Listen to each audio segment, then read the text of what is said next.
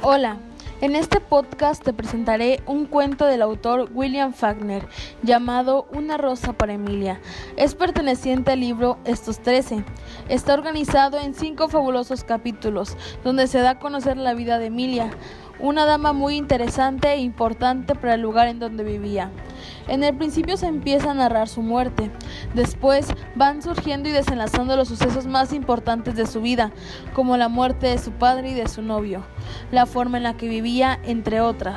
En toda la obra se describe a Emilia como una persona fría y dura de corazón. Es interesante, ¿verdad?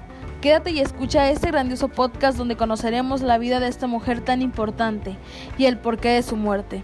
Disfrútalo y recuerda que la lectura abre un mundo nuevo y enriquece nuestra vida. Una rosa para Emilia. Capítulo 1. Cuando murió la señorita Emilia Grierson, casi toda la ciudad asistió a su funeral.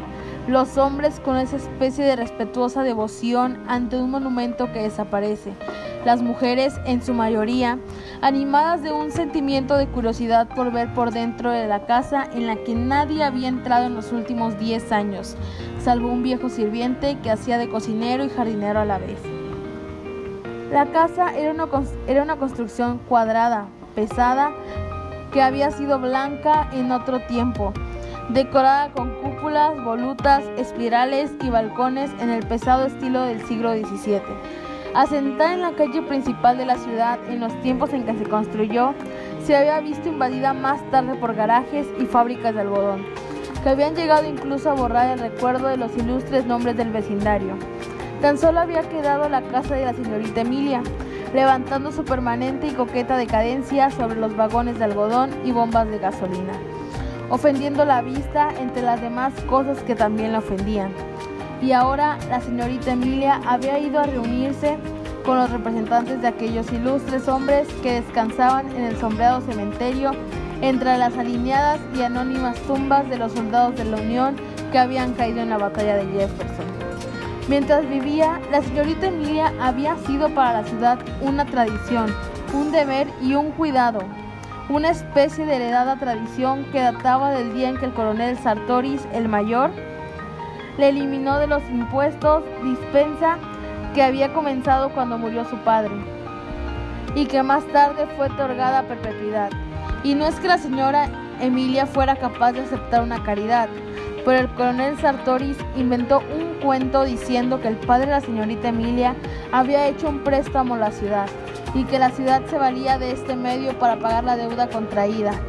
Solo un hombre de la generación y del modo de ser del coronel Sartoris hubiera sido capaz de inventar una excusa semejante y solo una mujer como la señorita Emilia podría haber dado por buena esta historia. Después de mucho tiempo, este, el comandante Sartoris falleció y se fueron integrando al nuevo cabildo los hijos de los regidores. Entonces, convocaron una junta de regidores y fue designada una delegación para que fuera a visitarla. Todos se pusieron en pie cuando la señorita Emilia entró, una mujer pequeña, gruesa, vestida de negro, con una pesada cadena en torno al cuello que le descendía hasta la cintura y que se perdía en el cinturón. Debía de ser la pequeña estatura, quizá por eso lo que en otra mujer pudiera haber sido tan solo gordura, en ella era obesidad. Parecía abotagada como un cuerpo que había estado sumergido largo tiempo en agua estancada. Sus ojos, perdidos en las abultadas arrugas de su faz, parecían dos pequeñas piezas de carbón, prensadas entre masas de terrones cuando pasaban sus miradas de uno a otro de los visitantes que le explicaban el motivo de su visita. Ella exclamó, yo no pago, yo no pago contribuciones en Jefferson, ve con el comandante Sartoris, y este ya había fallecido hace 10 años. Capítulo 2 Así pues, la señorita Emilia venció a los regidores que fueron a visitarla, del mismo modo que hace 30 años antes había vencido a los padres de los mismos regidores en aquel asunto. Esto ocurrió dos años después de la muerte de su padre y poco después de que su prometido la hubiera abandonado. Cuando murió su padre apenas si volvió a salir a la calle, después de que su prometido desapareció. Casi dejó de vérsele en absoluto. Algunas señoras que tuvieron el valor de ir a visitarla no fueron recibidas y la única muestra de vida en aquella casa era el criado negro, que entraba y salía con la cesta del mercado al brazo. Cuando murió su padre, se supo que su hija solo le queda en propiedad la casa y en cierto modo eso alegró a la gente. Al fin podían compadecer a la señorita Emilia. Ahora que se había quedado sola y empobrecida, sin duda se humanizaría. Ahora aprendería a conocer los temblores y la desesperación de tener un céntimo de más o de menos. Al día siguiente de la muerte de su padre, las señoras fueron a la casa a visitar a la señorita Emilia, a darle el pésame como es costumbre. Ella iba vestida como siempre y sin muestra ninguna de pena en el rostro. Las puso en la puerta diciéndoles que su padre no estaba muerto. En esta actitud se mantuvo tres días, visitándola los ministros de la iglesia y tratando los doctores de persuadirla de que los dejara entrar para disponer del cuerpo del difunto.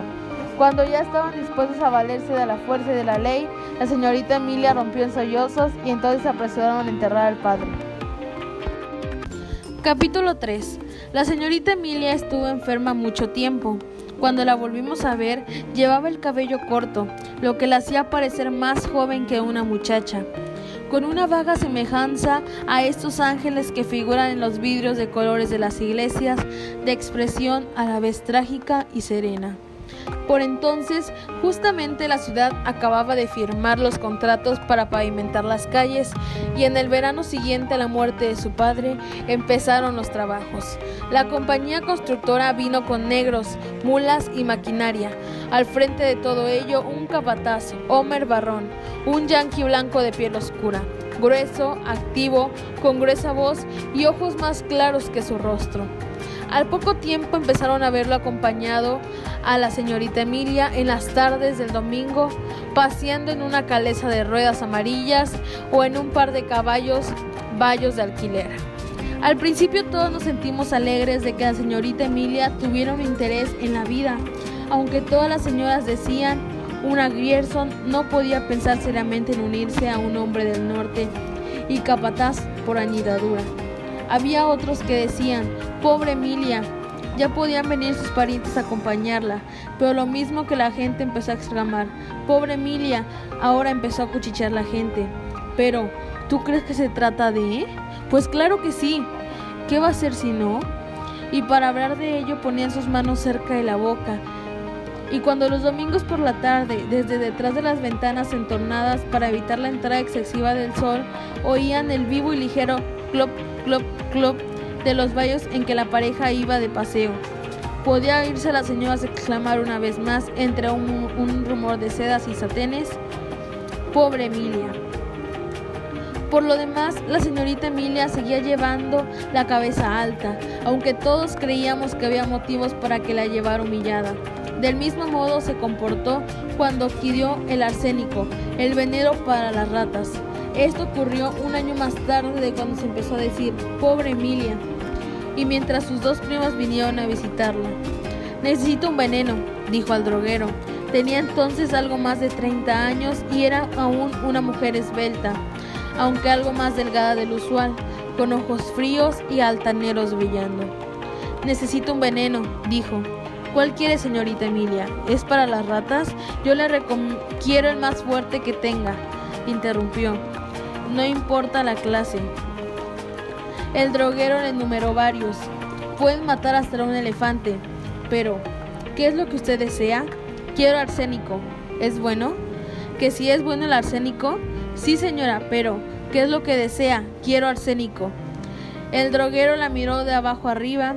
Ella le sostuvo la mirada de arriba abajo, rígida, con la faz tensa. Sí, claro, respondió el hombre, si así lo desea pero la ley ordena que hay que decir para qué se va a emplear. El droguero se metió a la trastienda y no volvió a salir. Cuando la señorita Emilia abrió el paquete en su casa, vio que en la caja abajo una calavera y unos huesos estaba escrito para las ratas. Capítulo 4. Al día siguiente todos nos preguntábamos, ¿se irá a suicidar? Y pensábamos qué era lo mejor que podía hacer. Cuando empezamos a verla con Homer Barrón, pensamos, se casará con él. Más tarde dijimos, quizás ella le convenga aún, pues Homer, que frecuentaba el trato de los hombres y se sabía que bebía bastante, había dicho en el club Elks que él no era un hombre de los que se casan. Así pues, no nos sorprendimos mucho cuando Homer Barrón se fue, pues la pavimentación de las calles ya había terminado. Nos sentimos en verdad algo desilusionados que no hubiera habido una notificación pública, pero creímos que iba a arreglar sus asuntos, o que quizá trataba de facilitarle a ella el que pudieran verse libre de sus primas. En efecto, pasada una semana se fueron y como esperábamos, tres días después volvió Homer Barrón. Un vecino vio al negro abrir la puerta de la cocina en un oscuro atardecer y esta fue la última vez que vimos a Homer Barrón. También dejamos de ver a la señorita Emilia por algún tiempo. El negro salía y entraba con la cesta de ir al mercado, pero la puerta de la entrada principal permanecía cerrada. De vez en cuando podíamos verla en la ventana, como aquella noche en la que algunos hombres esparcieron la cal, pero casi por cuando vimos de nuevo a la señorita Emilia había engordado y su cabello empezaba a ponerse gris. En pocos años este gris se fue acentuando hasta adquirir el matiz del plomo. Cuando murió, a los 74 años, tenía aún el cabello de un intenso gris plomizo y tan vigoroso como el de un hombre joven. Todos estos años la puerta principal permaneció cerrada, excepto por espacio de unos seis o siete, cuando ella andaba por los 40, en los cuales dio lecciones de pintura china. Día tras día, año tras año, veíamos al negro ir y venir al mercado, cada vez más canoso y encorvado. Cada año, en el mes de diciembre, le enviábamos a la señorita Emilia el recibo de la contribución que nos era devuelto una semana más tarde. Alguna vez la veíamos en una de las habitaciones del piso bajo. Evidentemente había cerrado el piso alto, semejante al torso de un ídolo en su nicho dándose cuenta o no dándose cuenta de nuestra presencia. Eso nadie podía decirlo.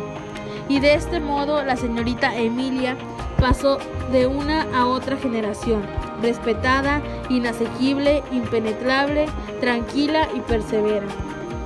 Y así murió. Cayó enferma en aquella casa, envuelta en polvo y sombras, teniendo para cuidar de ella solamente a aquel negro torpón ni siquiera supimos que estaba enferma, pues ya hacía tiempo que habíamos renunciado a obtener alguna información del negro. Probablemente este hombre no hablaba nunca, ni aun con su alma, pues su voz era ruda y áspera, como si la tuviera en desuso. Murió en una habitación del piso bajo, en una sólida cama de nogal, con cortinas, con la cabeza apoyada en una almohada amarilla, empalidecida por el paso del tiempo y la falta de sol. Capítulo 5 El negro recibió en la puerta principal a las primeras señoras que llegaron a la casa. Las dejó entrar curoseándolo todo y hablando en voz baja y desapareció. Atravesó la casa, salió por la puerta trasera y no se volvió a ver más. Las dos primas de la señorita Emilia llegaron inmediatamente. Dispusieron el funeral para el día siguiente y allá fue la ciudad entera a contemplar a la señorita Emilia, yaciendo bajo montones de flores y con el retrato a lápiz de su padre colocado sobre el ataúd, acompañada por las dos damas ilibeantes y macabras. Sabíamos ya todos que en el piso superior había una habitación que nadie había visto en los últimos 40 años y cuya puerta tenía que ser forzada. No obstante, esperaron para abrirla a que la señorita Emilia descansara en su tumba. Al echar bajo la puerta, la habitación se llenó de una gran cantidad de polvo, que pareció invadirlo todo. En esta habitación, preparada y adornada como para una boda, por doquiera parecía sentirse como una tenue y acre atmósfera de tumba. Sobre las cortinas de un marchito color de rosa, sobre las pantallas también rosadas, situadas sobre la mesa tocador, sobre la araña de cristal, sobre los objetos de tocador para hombre, en plata tan oxidada que apenas se distinguía el monograma con que estaban marcados. Entre otros objetos, aparecía un cuello y una corbata, como si se hubieran acabado de quitar y así abandonados sobre el tocador. Resplandecían con una pálida blancura en medio del polvo que lo llenaba todo. En una silla estaba un traje de hombre cuidadosamente doblado al pie de la silla, los calcetines y los zapatos. El hombre yacía en la cama. Por un largo tiempo nos detuvimos a la puerta, mirando asombrados aquella apariencia misteriosa y descarnada. El cuerpo había quedado en la actitud de abrazar, pero ahora el largo sueño que dura más que el amor, que vence el gesto del amor, lo había aniquilado. Lo que quedaba de él, pudriéndose bajo lo que había sido camisa de dormir, se había convertido en algo inseparable de la cama en que yacía. Sobre él y sobre la almohada que estaba a su lado, se extendía la misma capa de denso y tenaz polvo. Entonces nos dimos cuenta de que aquella segunda almohada ofrecía la depresión dejada por otra cabeza. Uno de los que allí estábamos levantó algo que había sobre ella e inclinándonos hacia adelante mientras se metía en nuestras narices aquel débil e invisible polvo seco y acre, vimos una larga hebra de cabello gris. ¿Qué tal te pareció este cuento? ¿No fue muy interesante? A mí me encantó. Ahora te contaré algunos datos curiosos y relevantes de esta magnífica obra. Uno de ellos es, como creo que te diste cuenta, pues se trata sobre hablar la muerte de Emilia. Creo que más que nada nos queda en claro que Emilia era una persona muy fuerte, que a pesar de tener un padre sobreprotector, le dejó un gran legado, que siempre fue respetada y que siempre fue admirable de cada persona. También siempre se habla sobre la soledad en la que ella ha vivido. También la persona que describe esta obra este, narra cómo es la casa en la que ella vivía y, le, y la narra de una forma con respeto y autoridad. Al igual se habla sobre el estatus y poder que tuvo Emilia en el pueblo. Su padre fue el culpable de la vida miserable de Emilia. Fue una mujer que fue despreciada y rechazada por la sociedad en sus últimos años de vida. La única forma de amor que Emilia conocía se basaba en una posesión enfermiza, una violencia que refleja tal vez los diferentes tipos de violencia que ella había recibido de su familia y de la sociedad. Y por último, que creo que todos pensamos lo mismo, es que el pueblo descubre el asesinato años después de sucedido, cuando la homicida está muerta. Esto demuestra cómo, cómo, Emilia nuevamente logró triunfar y salir invicta de todo tipo de acusaciones y sanciones. Espero te haya gustado este podcast y gracias por escuchar. Gracias por escuchar este podcast.